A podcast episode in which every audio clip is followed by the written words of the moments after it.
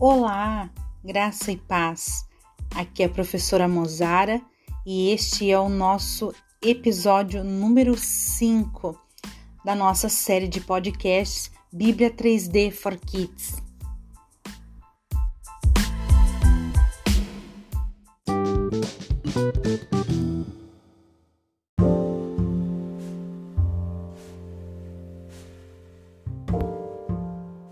Há um dito popular entre muitos pregadores da Bíblia em que se compara o sermão, então, a uma ponta de um iceberg e toda a sua base como é a preparação dele.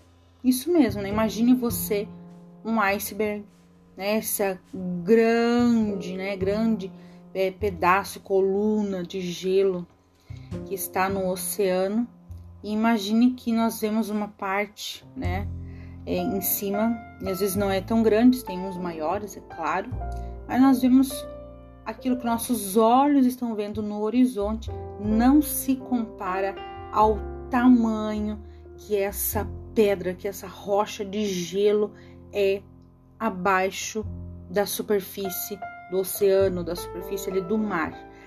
É gigantesco, é muito grande.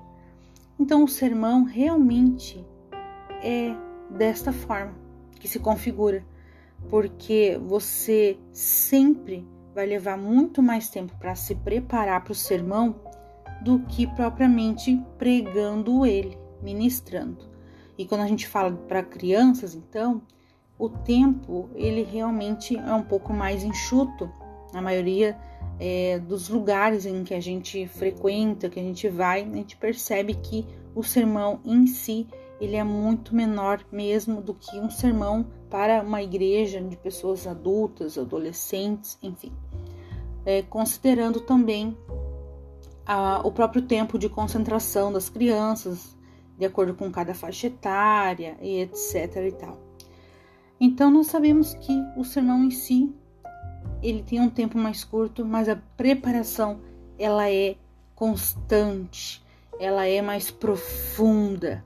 Então você cava, cava né, esse poço, você vai estudar, vai se aprofundar.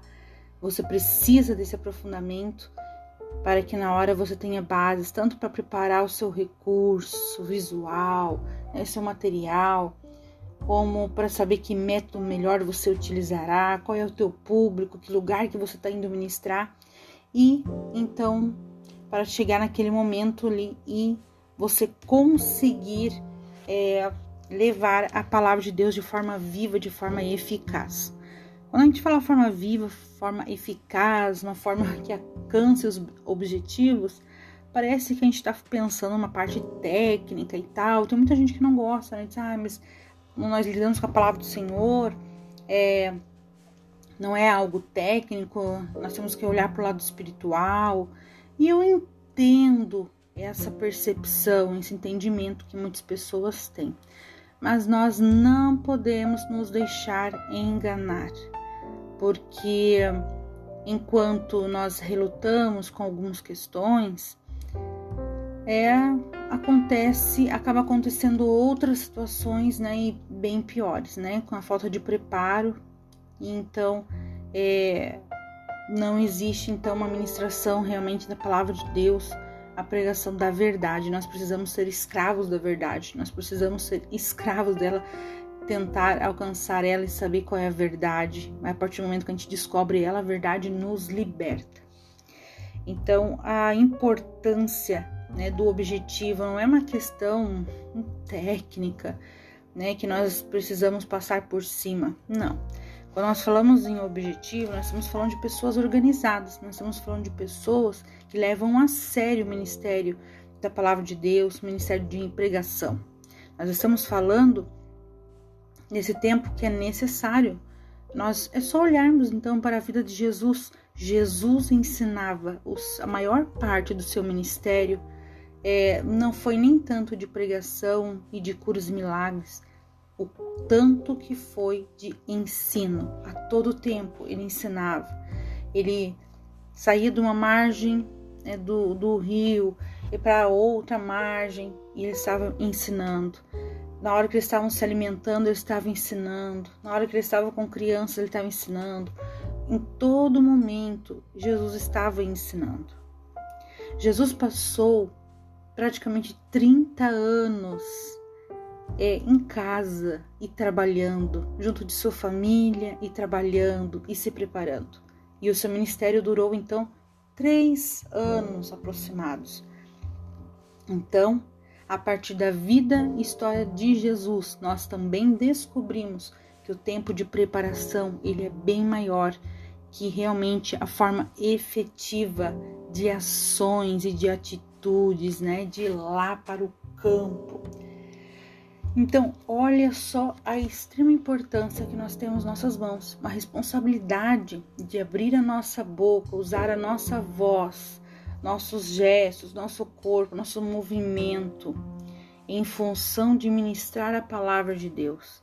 E por isso nós precisamos estudar, nós precisamos saber daquilo que nós vamos falar. Nós precisamos crescer na graça e crescer no conhecimento. Nós precisamos orar, nós precisamos vigiar, nós precisamos de equilíbrio, nós precisamos de todos esses elementos para que nossa ministração seja efetiva. Então, eu preciso, para pregar, ter uma, um objetivo. Nós sabemos que um objetivo que está em todas as ministrações, ou deveria estar, é claro que é o apelo. O apelo para aquela criança, para aquele aquele ouvinte ele aceitar a Jesus Cristo. Nós sabemos disso. Mas quais outros objetivos mais específicos? Isso vai depender, certo? Ele vai depender de que situação que é este culto. Qual é a temática deste culto? Sempre é, sendo obediente e tendo muita sabedoria, porque geralmente quando você vai ministrar em algum lugar, este lugar, este local, as pessoas de lá já oraram, já buscaram uma temática e vão te passar essa temática. Então é muito importante que você tenha esse respeito, essa reverência a essas pessoas, porque você é um convidado e você estará indo até este lugar para é, que você seja um porta-voz, você vai para servir. Você não é alguém grande, você é aquele servo, você é o menor, mas no reino de Deus, ah, até o menor né, é maior que nós. Aleluia, a palavra do Senhor nos diz. Então, você deve, então, pelo menos, ao menos, né? Primeiramente, você escolher de acordo com essa temática. Então você já tem a temática geralmente. Então quando você tem um tema ou um texto bíblico, você vai para ele e o seu objetivo é o apelo e então procurar dentro desse texto o objetivo, aquilo que o Senhor quer falar. De repente, quem convidou, né? Vamos continuar neste exemplo. Convidou com a intenção de alcançar, tem lá a temática, pegou, escolheu um texto, mas dentro daquele texto você vai descobrir outros pormenores, outros é, objetivos é, mais específicos, outra aplicação pessoal da palavra e você poderá fazê-lo. Diante disso, temos também a escolha de qual tipo de pregação será essa? Qual tipo de sermão? E então, dentro desse estudo da homilética que nós chamamos que é a arte de pregar, nós vamos então descobrir que existem três tipos de sermão. O primeiro, que é o sermão textual. O sermão textual ele é aquele em que você tem aquela temática, né, tem aquele texto bíblico e você vai mergulhar na palavra de Deus e buscar outras referências dentro da Bíblia que falem a respeito daquele texto, falem de, sobre determinado assunto, sempre se referindo àquele texto bíblico. Você vai passear dentro da Bíblia, mas que se refira àquele texto bíblico. Depois nós temos o tipo de sermão temático. Quando nós falamos do sermão temático, nós falamos de um tema que às vezes é mais abstrato, ele, porque ele não é o texto bíblico em si. Ele não vai trazer ali um, de repente, um personagem, né, alguém, uma pessoa, mas ele vai falar, por exemplo, de obediência, ele pode falar a respeito da família, pode falar a respeito do arrebatamento, entre tantos outros temas. Quando o sermão você escolhe ir por esse caminho temático, você vai então é, trabalhar com vários textos bíblicos de referência, tratando de uma linha do tempo ali, então, e fazendo todas as inferências de cada texto que você for achar, escolher, definir para você falar. Ok? E nós temos o terceiro tipo de sermão, que é o sermão expositivo, que é aquele sermão que você utiliza apenas um texto bíblico, né, uma narrativa bíblica. Então esta narrativa bíblica você irá é, contar né, de forma também do começo, meio, fim, do, ela é mais temporal e você vai então versículo por versículo, você vai então é, trazendo esse sermão ali para ministração das as crianças, ok? Então, dentro de cada um desses sermões, é possível pregar para o público infantil. É isso que eu quero te dizer. Geralmente, é, nós vemos muito com o público adulto o uso do sermão temático. Ele é muito utilizado. Textual também e o expositivo, então, que tem crescido, né? E é muito gostoso quando você é, se aprofunda num texto bíblico só.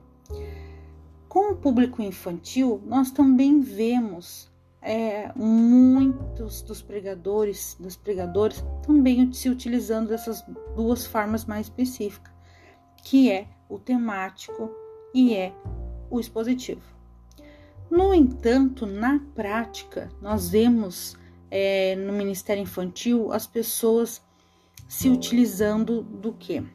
Mais do expositivo, porque se conta, né, através de uma história, de um fato histórico bíblico, uma intenção ali de trazer a verdade bíblica.